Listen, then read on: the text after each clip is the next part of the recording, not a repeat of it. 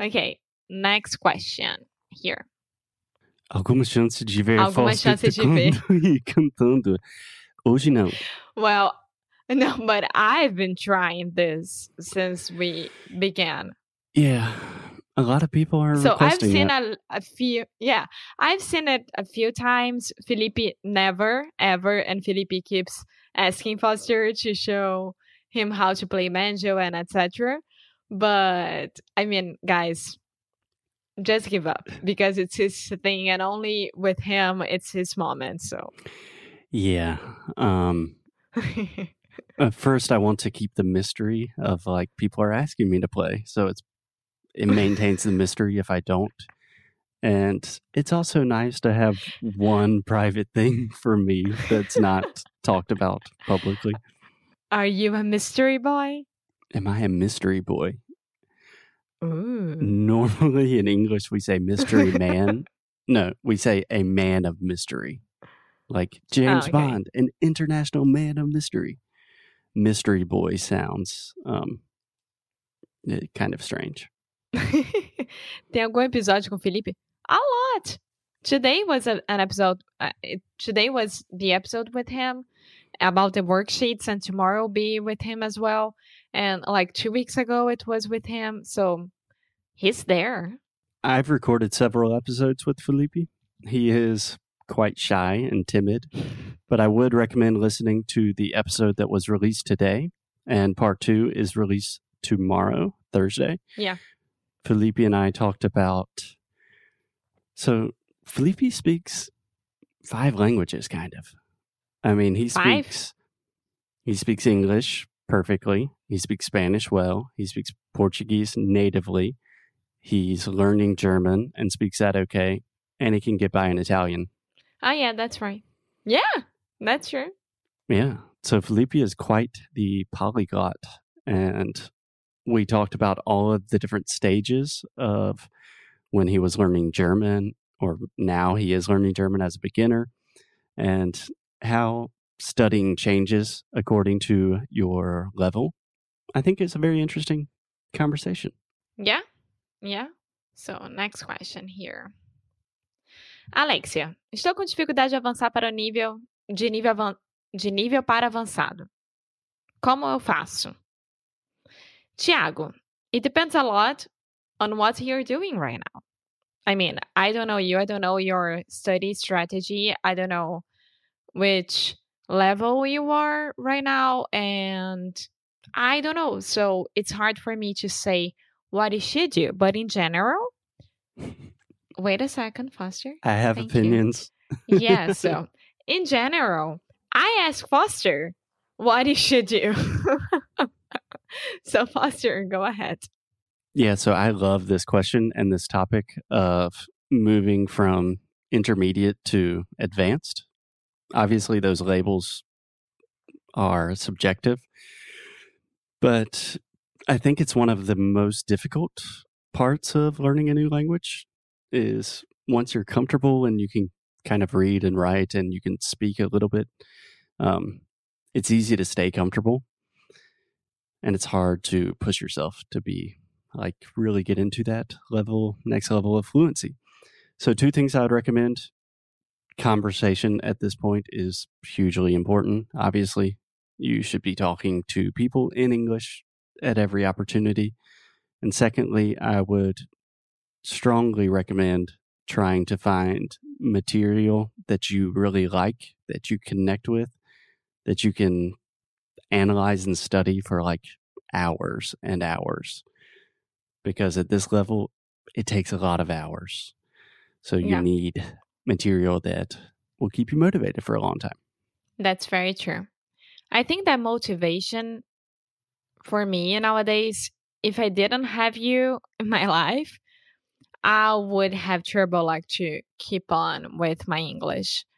And I would be trying to find um, an English podcast to follow as well and maybe Yeah. understand the next strategy for me, what's missing there. And for sure would be conversation and I'm pretty sure that reading as well because of vocabulary. So yeah what i'm recommending to a couple of my private students right now is just to set a routine that will address all of the different parts of English you want to improve, at least speaking, listening, reading, writing.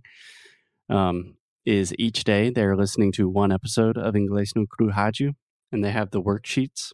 So they're reading with the worksheets, and then they're getting all the new vocabulary, taking notes, all of that kind of stuff. And after they finish, they're recording a very short audio talking about what they learned. So that entire process can be like one hour or more. But I promise if you do that every day for 30 days, you will notice significant differences. Yeah, and the cool thing about the worksheets is that if you are basic or intermediate or advanced, you still can have a lot from it. I mean, you are going to learn a lot, a lot. So, yeah, it doesn't have to be the worksheets. It can be anything, but you have to engage deeply and thoughtfully. Eu tava no meio aqui de um marketing maravilhoso. You can continue. Sorry. Você me cortou. Tudo bem. Vamos para a próxima. Vamos lá. So this is just a straight question and answer podcast now. Alexia, how about your how plans? about your plans? What do you want to know? I mean, here I have this three that they are doing. You have these what? Pretty well. Three, three. Three. Yeah. Okay, so try this again. That's a very difficult phrase. Here I have these three. Here I have this three. Okay, these. These. Yeah, so you were saying these. Ah, okay. These Here- three. Here I have the these three. Okay, just try it with the two words. These three. These three. Yeah, that's a really difficult combination because you have two H's, two TH's, and then three has a THR combination. So these three. Everybody together now. these now. three. Everyone these alone three. in their house. These three. three. Three, three, these, these, three. Awesome. There. There's a mosquito here. Okay, you have these three. What else about your Yes. plans? And I don't know what what, about my plants? I mean, they are Oh, being you guys want to see my plant? Ah, yes, that's true. I said, well, during this um I saw it. quarantine, oh, Quarantine. yeah, quarantine thing, I've been trying to send Foster a small gift every month, and this was one of the gifts. Yeah, this is a whoop, it's a little succulent. Her name is Yeah. Joni. She's beautiful. And Alexia sent it to me, and I had to make it all together. Excellent gift. You're the best. Yes, and I found it on Etsy. If you guys don't know, Etsy is super cool. But my plants they are doing well. I mean, right now it's summertime here, so most of them they are tropical plants, so they are enjoying the heat. Um, but to be honest, with Buddy around here, I've been a little bit neg- neglect neglectic, ne- negligent, Ooh, you can say negligent, negligent. or you can use it as a verb and say, I've been neglecting my plants. I've been negligent and and also I am learning which kind of plants like my apartment as well. So I mean with the sunlight and with the the humidity and etc. So I'm not looking forward um to the winter time because Yeah. I have no idea how they are gonna survive. So let's see. we'll see. I think it's a good thing. Get plants, get more life in the house. Yeah. So, do we have time Okay. for one more? It's already turning into a long episode. Um dia poderiam fazer um encontro com alunos e fãs no Brasil. It's, I mean, it's a, a very good plan. We really want to go back to Brazil. Um, I want to visit my friends and Foster as well. I was talking to my friends because I have a group of friends. They all live um, abroad. Uh, so one, two of them are in London. One is in California. Um, the other two they're thinking about moving. They are from Rio, and the other is from São Paulo and moving to Recife right now. So they were they were all talking about like trying to spend New Year's together, New Year together. New Year's. Ah, eu odeio isso sempre erro. New Year's together. Um, but I think that here in Portugal we could do one day um, a meeting with people from Portugal. It's gonna be easy. And in the United States, if you go, if you all go to South Carolina, we'll be there. Yeah, I would love to do in person meetups anywhere in the world. Um, we'll see when we can travel again. I would love to. okay, last one, so we can end. What series are you guys watching right now, if any? I would say which shows. If any, Bruno, you know us better than that. Bruno sabe muito bem. Um, which Can I shows? talk about my show? Amor, tô te perguntando. Hmm. Which shows or what series? Which one is correct? Oh, um, either one. Series Okay. and shows are the same thing. So you can say what series or which series or what shows, which shows.